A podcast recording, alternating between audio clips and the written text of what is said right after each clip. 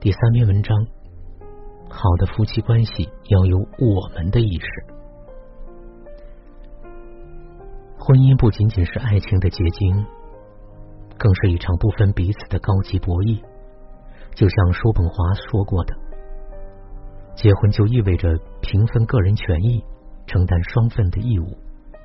夫妻双方都需要履行契约，彼此影响，付出又能一起分享成果。但凡有一方违背了其中一点，婚姻就岌岌可危。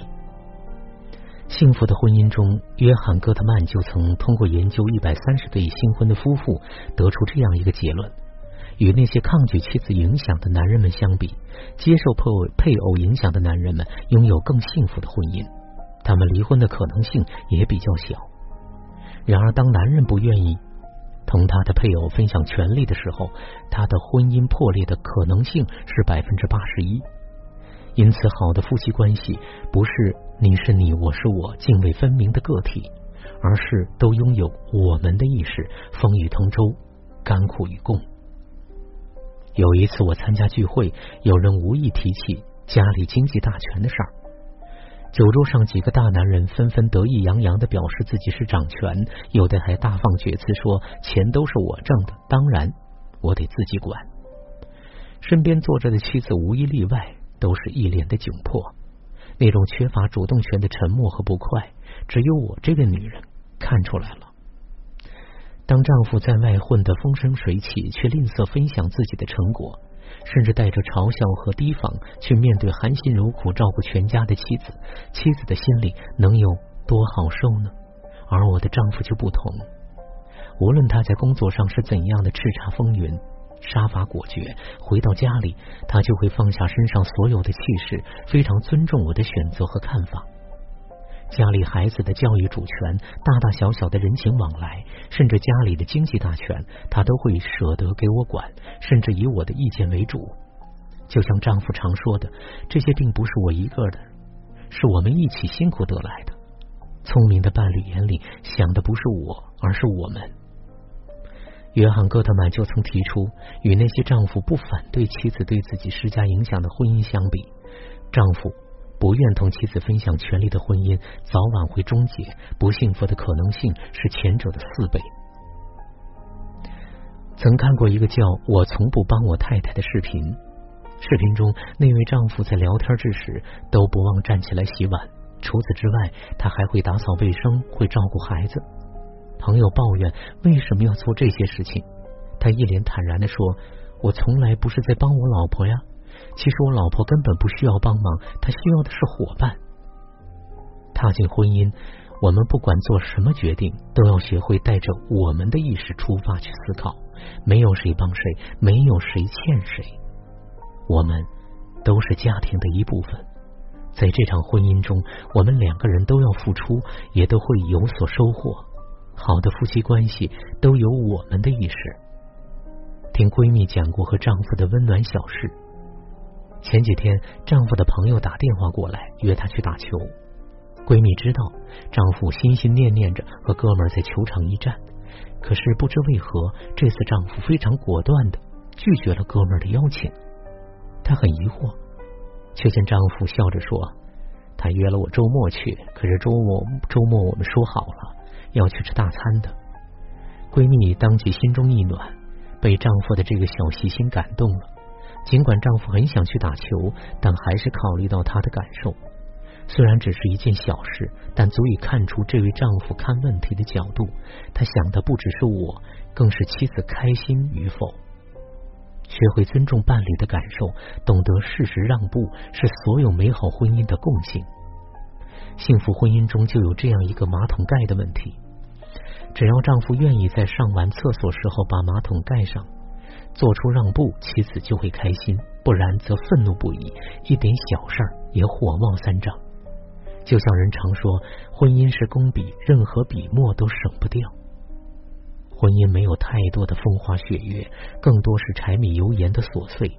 然而，越是这些鸡毛蒜皮的小事儿，我们就越要学会让步，体谅对方的感受。琼瑶的丈夫平鑫涛对夫妻相处之道就有这样的见解。在生活上，我们之间也难免有意见不合而有所纷争。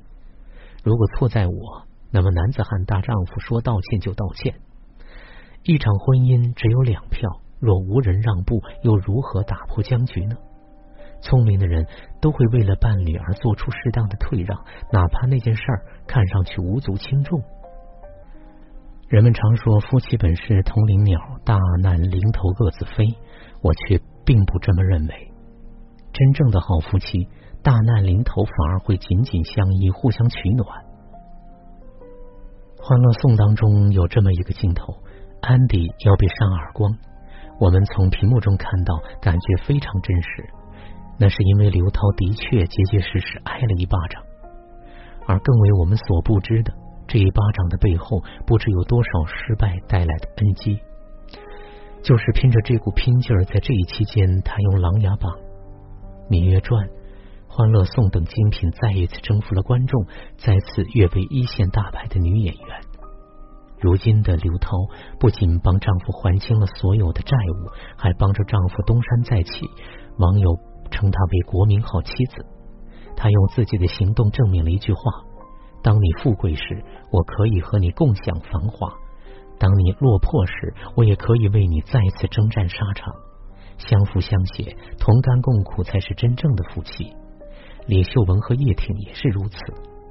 叶挺入狱的时候，妻子李秀文就毅然决然陪丈夫坐牢，生死与共。无论生活如何的艰苦，李秀文都没有流过一滴眼泪，都没有一句的怨言。从陪丈夫抗日到陪他坐牢。哪怕他们一路上颠沛流离，但是他们还是相互扶持，拥有了九个孩子，就是他们爱情最好的证明。就像《军事联盟》里的一句台词：“这世间最大的幸福，莫过于得一人志同道合、知情识趣、同甘共苦、不忘初衷。”婚姻幸福，也许并不在于生活是否一帆风顺，而是我们深深知道，无论遇到什么。都有一个同甘共苦的人陪我们走天涯。生活真的不易，常有风雨相随。夫妻俩是并肩作战的战友，既要共同面对生活里的酸甜苦辣，又要携手对抗人生路上的风风雨雨。在漫长的婚姻战役中，只有这样相互扶持、互相体谅的两人，才能在历经沧桑、白发苍苍之后，一起笑看人生潮起潮落。静听岁月的永恒战歌的。我期待有一天我会回来，回到我最初的爱，回到童真的心